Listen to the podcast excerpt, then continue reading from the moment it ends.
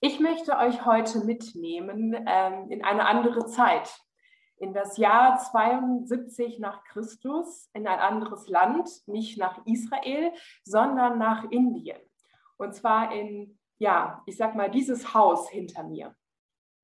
In diesem Haus, da ist einer der Jünger.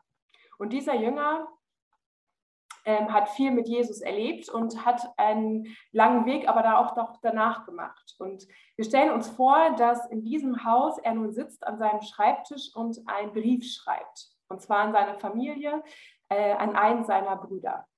Und wir dürfen bei diesem ja, fiktiven Brief einmal ein bisschen mithören und mitlauschen, was er seinem Bruder zu erzählen hat. Er schreibt, mein lieber Bruder, ich hoffe so sehr, dass dieser Brief seinen Weg zu dir nach Jerusalem findet. Denn ich habe dir so viel zu erzählen. Es wird endlich Zeit, dass ich dir erkläre, warum ich nicht mehr bei euch bin. Warum ich meine Familie verlassen habe und losgegangen bin in diese Welt. In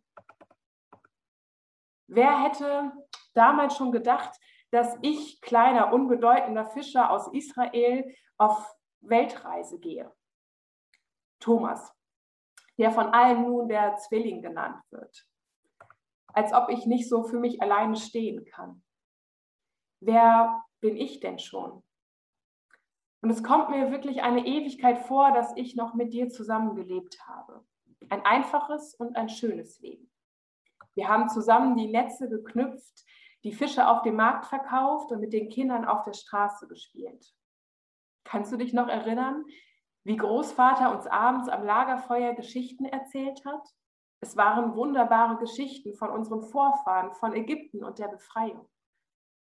Damals, da hätte ich nie gedacht, dass ich mal ein anderes Land sehen würde als unseres. Doch du wirst nicht glauben, wo ich jetzt gerade bin. Ich bin in Mailapur, eine Hafenstadt an der Ostküste Indiens. Und hier, da ist es ganz anders. Es ist alles ganz bunt, die Gewürze, sie riechen ganz anders. Das Essen, es schmeckt ganz anders. Es ist einfach wundervoll, das zu sehen und zu erleben. Musik auf den Straßen, Menschen aus allen Ländern kommen hier hin und machen Stopp, tauschen ihre Ware gegen andere. Man hört alle möglichen Sprachen. Doch zugegeben, so richtig kann ich dieses bunte Treiben gar nicht genießen denn ich muss eher so im Untergrund leben und mich verstecken. Doch dazu gleich mehr. Ich habe viele solcher Städte gesehen. Jede für sich ist ganz besonders. Jede Kultur ganz besonders und irgendwie auch faszinierend. Und überall, da habe ich Menschen getroffen, die eine ähnliche Sehnsucht hatten wie ich. Ich bin quer durch den Mittleren Osten gereist. Iran, Irak, Afghanistan und dann schließlich Indien. Erst war ich ein bisschen an der Westküste, doch dann musste ich weiterziehen und ich wollte auch weiterziehen bis hierhin. Und ich habe so den Eindruck, dass das hier vielleicht meine letzte Stadt sein könnte. Mein Lebensstil, das musst du wissen, ist nämlich ziemlich gefährlich. Ich muss sehr, sehr vorsichtig sein, weil viele Menschen mir Böses wollen. Sie wollen meinen Tod denn sie finden es anstößig, dass ich von Jesus erzähle. Und so sitze ich nun schon ein paar Tage hier eingeschlossen in diesem Haus, in einer unfreiwilligen Quarantäne zu meiner Sicherheit. Und deshalb dachte ich, ich nutze mal die Zeit, um dir einen Brief zu schreiben, mein lieber Bruder, damit ich dir erzählen kann von dem, was ich erlebt habe und warum ich diesen Weg gegangen bin warum ich nicht aufhören kann, trotz der Gefahren von Jesus zu erzählen, weiter zu erzählen, dass Gott diese Menschen liebt und dass es wahr ist, die Geschichten, die Jesus erzählt hat oder die man von Jesus erzählt. Ja, vielleicht könnte man sagen, dass dies eine Art Abschiedsbrief an dich ist, ein Vermächtnis. Denn wer weiß schon, wie lange ich noch leben werde. Eigentlich muss ich sagen, ist es überhaupt noch ein Wunder, dass ich lebe. Ich war schon so oft kurz davor, mein, für meinen Glauben zu sterben. Spätestens als Jesus angefangen hat, von seinem Tod zu sprechen, da war für mich klar, ich folge dir nach, bis in den Tod. Ich will treu sein. Ich will stets an deiner Seite sein. Komme, was wolle. Und ich konnte mir auch damals niemals ein Leben ohne Jesus überhaupt vorstellen. Doch er hatte andere Pläne für mich. Ich sollte nicht mit ihm in den Tod gehen, sondern in die Welt hinausgehen. Er hatte Pläne, die mich nun hierhin gebracht haben. Tausende Kilometer entfernt von dir und von meiner Heimat. Eigentlich habe ich gedacht, nach Ostern kehre ich einfach wieder zurück in mein altes Leben. Denn mein Jesus-Abenteuer war ja irgendwie vorbei. Doch es kam alles anders. Es kam alles anders, weil es diesen einen Tag in meinem Leben gab, der alles verändert hat. Doch zunächst muss ich dir die Vorgeschichte dazu erzählen. Es war schon einige Tage her, da wurde, äh, als Jesus gekreuzigt wurde. Und wir Jünger, wir, wir hatten uns zusammengezogen in einem kleinen Haus in Jerusalem. Und ich muss zugeben, ich war sehr, sehr traurig über den Tod. Ich war aber auch wütend und ich war verzweifelt. Ich hatte Angst und ich war einfach enttäuscht. Alles war vorbei. Das waren wirklich schwarze Tage für uns alle. Mit ganz vielen Fragezeichen in unseren Köpfen, wie es denn nun jetzt weitergehen sollte. Und ich habe diese Situation nur schwer ausgehalten. Manchmal, da bin ich aus dem Haus geschlichen und habe versucht, dieser Stimmung und dieser Enge einfach zu entfliehen. Manchmal zum Einkaufen, manchmal um auszuspähen oder um irgendwelche Botengänge zu machen.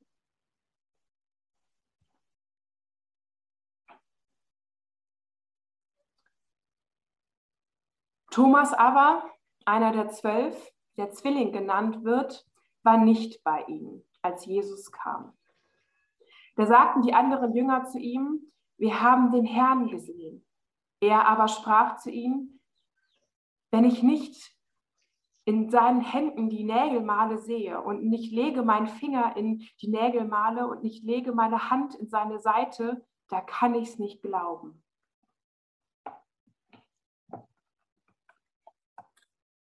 Tja, einmal nicht da gewesen und dann passiert genau so etwas. Es war schon wirklich ein bisschen ärgerlich für mich. Die Jünger, sie waren voll Euphorie, konnten ihr Glück gar nicht fassen, dass sie Jesus wiedergesehen hatten, dass Jesus lebt. Und sie erzählten mir diese unglaubliche Geschichte. Sie waren auch voller Tatendrang und planten, was jetzt zu tun sei. Und sie fragten sich, was das für ihr Leben zu bedeuten habe. Und ich? Ich saß einfach nur da, konnte es nicht fassen, konnte es nicht glauben. Es war doch zum Verrücktwerden. Natürlich war ich schon beeindruckt zu hören, was die anderen so erzählten. Doch irgendwie konnte ich es einfach nicht glauben. Ist es wirklich wahr? Machen die einen Scherz mit mir? Oder haben sie vielleicht einen kleinen psychischen Zusammenbruch erlebt und sehen nun irgendwelche Geister? Ich gebe zu, ich wollte diese Geschichte glauben. Wirklich. Ich wollte glauben, dass Jesus lebt. Ich wollte glauben, dass er auferstanden ist. Doch ich musste mir selbst eingestehen, ich kann es einfach nicht. Ich schaffe es nicht. Ich hatte doch gesehen, wie er dort am Kreuz hing. Ich hatte gesehen, wie er gestorben ist und begraben wurde. Und nun sollte er wieder auferstanden sein? In der Theorie konnte ich mir das schon vorstellen. Immerhin hatten wir es mit Jesus zu tun und er hat oft wirklich verrückte Dinge gemacht. Doch wie realistisch ist das schon? Ist es nicht viel realistischer, dass, er ein, dass es einfach nur Wunschdenken der Jünger war, eine Einbildung? Du kennst mich ja, ich bin ein Kopfmensch und für mich muss alles logisch und nachvollziehbar sein. Ich wollte glauben, aber ich konnte es einfach nicht. Ich brauchte mehr. Ich brauchte Beweise. Ich brauchte etwas zum Anfassen, zum Sehen, zum Spüren. Ich wollte seine Wunden anfassen einen Beweis haben, dass es wirklich der Jesus ist, der dort am Kreuz hing. Ein Jesus, der eben nicht nur ein Hirngespinst ist, sondern echt Realität. Ein Jesus zum Anfassen. Im Nachhinein bin ich nicht besonders stolz auf diesen Moment meines Lebens. Von da an war ich Thomas der Zweifler, der Ungläubige. Vielleicht ist das auch ein passender Titel für mich. Und doch würde ich sagen, dass es vor allem die Sehnsucht war, die mich angetrieben hat. Ich wollte es wirklich wissen, was ist die Wahrheit. Ich wollte wirklich eine Begegnung mit Jesus haben. Ich hatte Sehnsucht nach ihm. Ich wollte nicht nur die Worte hören und auf das Hören sagen der anderen vertrauen, sondern es wirklich wissen. Bei so einem wichtigen Thema muss man es doch wirklich wissen. Und dann kam endlich der Moment, der wirklich alles veränderte. Und nach acht Tagen waren seine Jünger abermals drin und Thomas war bei ihnen. Kommt Jesus, als die Türen verschlossen waren, und tritt mitten unter sie und spricht, Friede sei mit euch. Danach spricht er zu Thomas, Reiche deine Finger her und sieh meine Hände Reiche deine Hände her und lege sie in meine Seite. Und sei nicht ungläubig, sondern gläubig. Thomas antwortete und sprach zu ihm, mein Herr und mein Gott. Spricht Jesus zu ihm, weil du mich gesehen hast, darum glaubst du. Selig sind, die nicht sehen und doch glauben.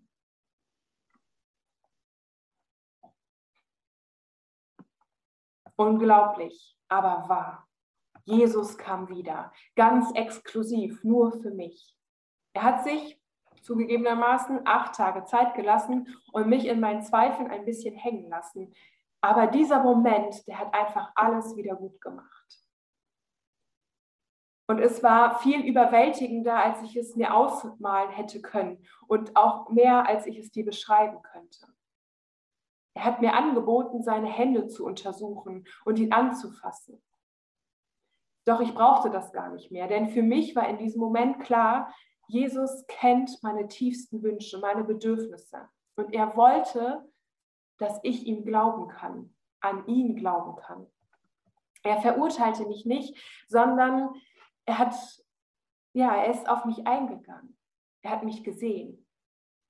In diesem Moment habe ich nicht nur Jesus gesehen, mit dem ich durchs Land gezogen bin und der mein Rabbi war, sondern ich erkannte, dass in Jesus auch Gott selber bei mir ist. Das war das Größte, was ich mir hätte vorstellen können. Und deshalb platzte es mir nur aus mir raus, mein Herr und mein Gott. Ich betete ihn an. Ich betete ihn an mit meinem eigenen ganz persönlichen Glaubensbekenntnis. Ich hatte Gott in ihm gesehen. Und es traf mich praktisch wie ein Schlag. Aber ich wusste, dass alles ist wahr. Alles, was er uns gesehen hatte, ist wahr, äh, gesagt hatte, ist wahr geworden. Nach all den Fragen und Zweifeln, nach dem Ringen darum, wer Jesus für mich ist und was er für mich bedeutet, da konnte ich nicht mehr, nichts mehr sagen als mein Herr und mein Gott. An dich möchte ich glauben. An dich kann ich jetzt glauben. Endlich. Ich habe mich lange selbst dafür verurteilt, warum ich nicht einfach glauben konnte, nicht einfach vertrauen konnte. Ich habe mich geschämt, mich in mich selbst zurückgezogen. Doch langsam, da bin ich versöhnt damit. Denn es war mein Weg, mein Ring, mein Dranbleiben, auf das Jesus eingegangen ist. Er hat mir diesen Moment mit ihm geschenkt, ganz persönlich. In diesem Moment da habe ich endlich verstanden, wer Jesus für mich ist. Obwohl ich fast drei Jahre mit ihm verbracht hatte, tappte ich dennoch im Dunkeln, konnte nicht verstehen, wollte nicht begreifen. Ich will mich für meine Fragen und meine Zweifel nicht mehr schämen und mich verurteilen. Ich will mich nicht verbergen, sondern ich will zu dieser großen Sehnsucht nach Wahrheit und nach Jesus, nach Gottes Begegnung stehen. Denn zugegebenermaßen sind sie immer noch mein Begleiter in meinem Glaubensleben. Die Sehnsucht und auch das Fragen, sie haben nie aufgehört. Immer mal wieder gibt es Tage, an denen ich alles in Frage stelle. Mich, mein Glauben und Gott. Und ich mich so sehr sehne nach Zeichen seiner Gegenwart in dieser Welt. Am liebsten würde ich manchmal immer noch Jesus anfassen wollen. Ein Gott haben zum Anfassen. Das wäre doch so viel leichter. Ja, tatsächlich hat es nie aufgehört.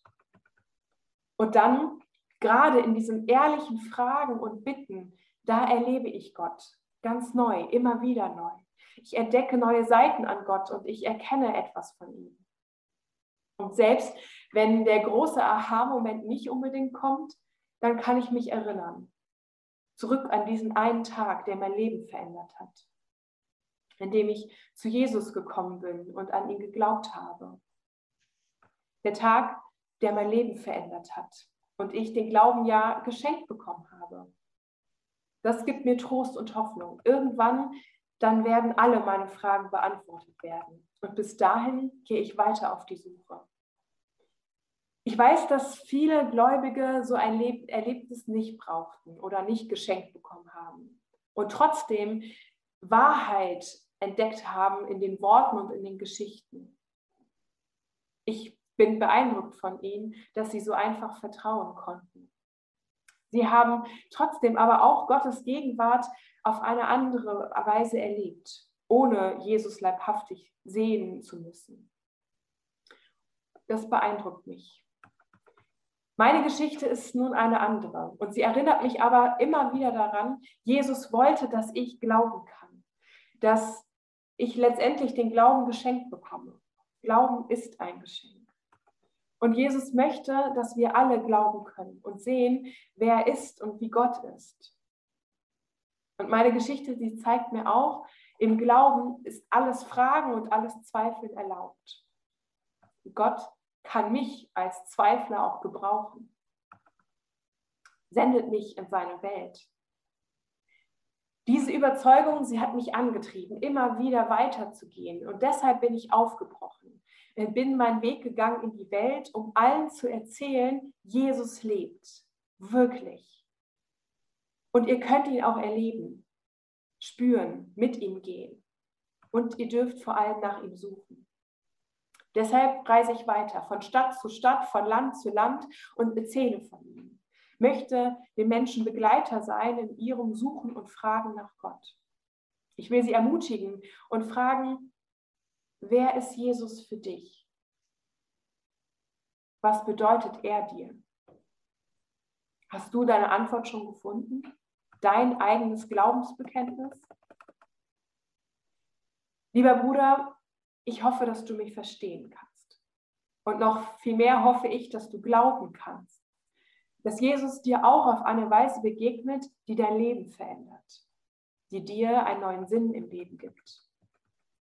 Ja, ich bete dafür, dass du aus dem Glauben heraus täglich lebst und nicht aufhörst zu fragen und zu suchen und eine Sehnsucht nach Gott zu haben. Sei gesegnet, dein Bruder Thomas, der zweifelt und doch glaubt. Amen.